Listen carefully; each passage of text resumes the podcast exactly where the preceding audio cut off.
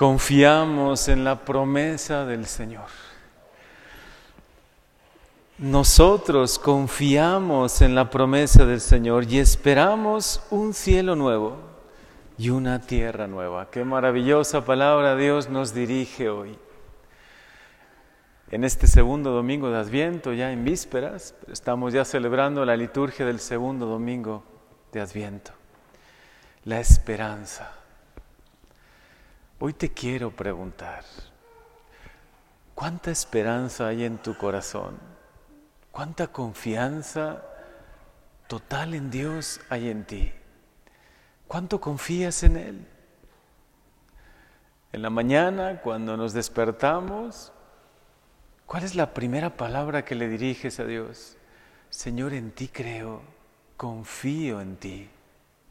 Confío en tus proyectos para mí en tu amor y en tu misericordia, que me cuidas, me proteges, que estás conmigo. O a lo mejor dejamos que el miedo llene nuestro corazón. O a lo mejor las inseguridades, las angustias propias de esta vida, las cosas que no salen bien, ¿no? Claro que en esta vida todos tenemos a veces dificultades y atravesamos momentos diferentes, momentos buenos, y a veces momentos más difíciles, de prueba, de enfermedad. Pero es para todos nosotros esta invitación de Dios. Confía en Él. Y confiar es, aunque no vemos, sabemos que Dios nos cuida. Aunque no vemos, confiamos en su providencia y confiamos en sus promesas confiamos en la promesa, en la gran promesa de Dios que es el cielo. Hoy por eso al encomendar a nuestros hermanos difuntos, a los que se nos van adelantando, con total confianza puedes orar sabiendo que Dios tiene preparado el cielo para ellos. Si no están ya ahí, estarán seguramente en un proceso de purificación pero ya prontos a llegar ahí. Confiamos en su misericordia. Sí, creemos en esas verdades eternas. Existe el cielo, el purgatorio y el infierno. Pero confiamos en la infinita bondad y misericordia de Dios. Y confiamos que en su amor estamos seguros. Y que de verdad con fe y con oración nuestros seres queridos y también nosotros llegaremos al cielo. Confía en Él, confía en sus promesas y confía en su providencia, en su amor, en su cuidado. Nada te va a pasar porque Dios está contigo. Qué hermosos salmos, ¿no? El salmo del buen pastor, o tantos salmos que aparecen en la palabra de Dios donde nos sentimos de verdad seguros.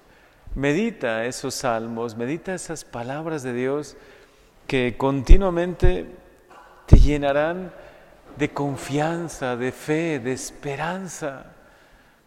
No dejes que el temor atenace tu vida, vaya entrando en tu vida y vivas con temor.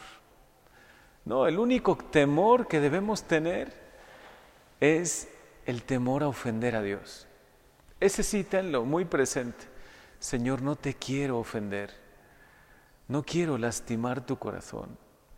Yo ya renuncio al pecado, a todo lo que en mi vida pasada me ha podido apartar de ti, renuncio de corazón. Y es mi único temor. Pero si alguna vez caigo, no me voy a, no me voy a, dejar caído ahí, ¿no? No me voy a dejar que la tristeza me invada diciendo, caí, me aparté de Dios. No, levántate, levántate y confía en Él. Qué hermosa primera palabra el Señor nos dirige hoy por medio de Isaías. Consuelen, consuelen a mi pueblo. Dice nuestro Dios, hablen al corazón de Jerusalén, díganle que ya terminó el tiempo de su servidumbre, antes éramos esclavos del pecado. Antes sí podíamos vivir como esclavos del temor, de qué nos va a pasar, de tantas cosas que nos atemorizaban, ¿no? Y también esclavos del pecado, pero ya no. El tiempo de la servidumbre ya ha terminado y que ya han satisfecho por sus iniquidades, porque Jesús, con su venida, con su encarnación, viene para pagar por nosotros. Él viene y de hecho lo, lo hizo, lo realizó en la cruz. Y lo realizó con toda su vida, con su encarnación, con su nacimiento, con su vida oculta. El Señor de verdad nos ha salvado. Ahora solo tú acepta la salvación, acéptala y acógela en tu corazón. Aceptar la salvación es decirle, sí creo, Señor, creo que por amor a mí y para salvarme has nacido. Has vivido pobre, sencillo en Nazaret, tu vida oculta. Creo que durante tres años has estado predicando y tu palabra hoy me alimenta, me llena de esperanza y después de predicarnos eh, el Evangelio de la Misericordia, creo que has muerto en la cruz para borrar mis pecados, para salvarme, pero yo debo acogerlo, yo debo recibir esta salvación, yo debo entender hoy esta palabra, consuelen, consuelen a mi pueblo, es que primero llegue el consuelo a ti, que se llene de consuelo, de esperanza, de confianza tu corazón, porque Dios te ama, porque de verdad se ha encarnado por amor a ti para salvarte.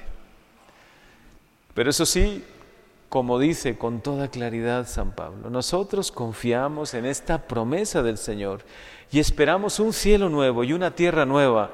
Por lo tanto, queridos hermanos, apoyados en esta esperanza, pongan todo su empeño en que el Señor los halle en paz, sin mancha ni reproche.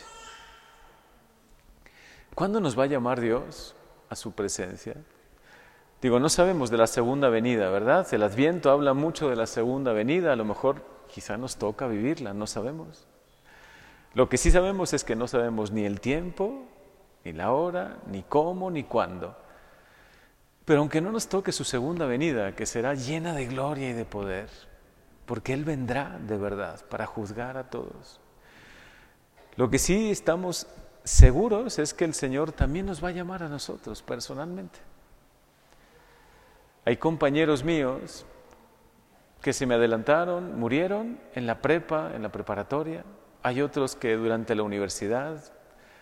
Hay algunos, también compañeros míos, sacerdotes, que en su primer año de sacerdocio, de ministerio, o en su segundo año,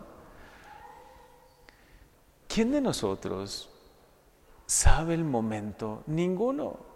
Pero sí sabemos esto. Pongamos todo nuestro empeño en que el Señor nos halle en paz con Él. Esto es el adviento, prepararnos para su nacimiento gozoso, que nos llene de profunda alegría, pero también nos preparemos para el encuentro con Él. Cada día, ojalá te acuestes, te duermas diciendo, Señor, soy frágil, soy pecador, pero creo que estoy en paz contigo. Ojalá estemos todos listos, preparados, ¿no? Porque no se trata de vivir con angustia ni tampoco con temor. Al contrario, vive con alegría. Vive con amor y no con temor. Pero sí, preparémonos, porque confiamos en esa promesa de Dios, porque no nos queremos perder el cielo. Ustedes vienen aquí para orar por sus seres queridos y es lo mejor que pueden hacer. Lo que más les agradece en ellos, y yo se lo digo ahora en su nombre, es que ofrezcan misas por ellos. Pero también cada vez que uno ofrece una misa, una Eucaristía, por algún ser difunto, por algún familiar que se nos ha adelantado, durante la misa pidámosle, Señor, también quiero preparar mi corazón para ese encuentro. A él, a ella, ya los has llamado. A mí, cuando me llames, quiero estar preparado.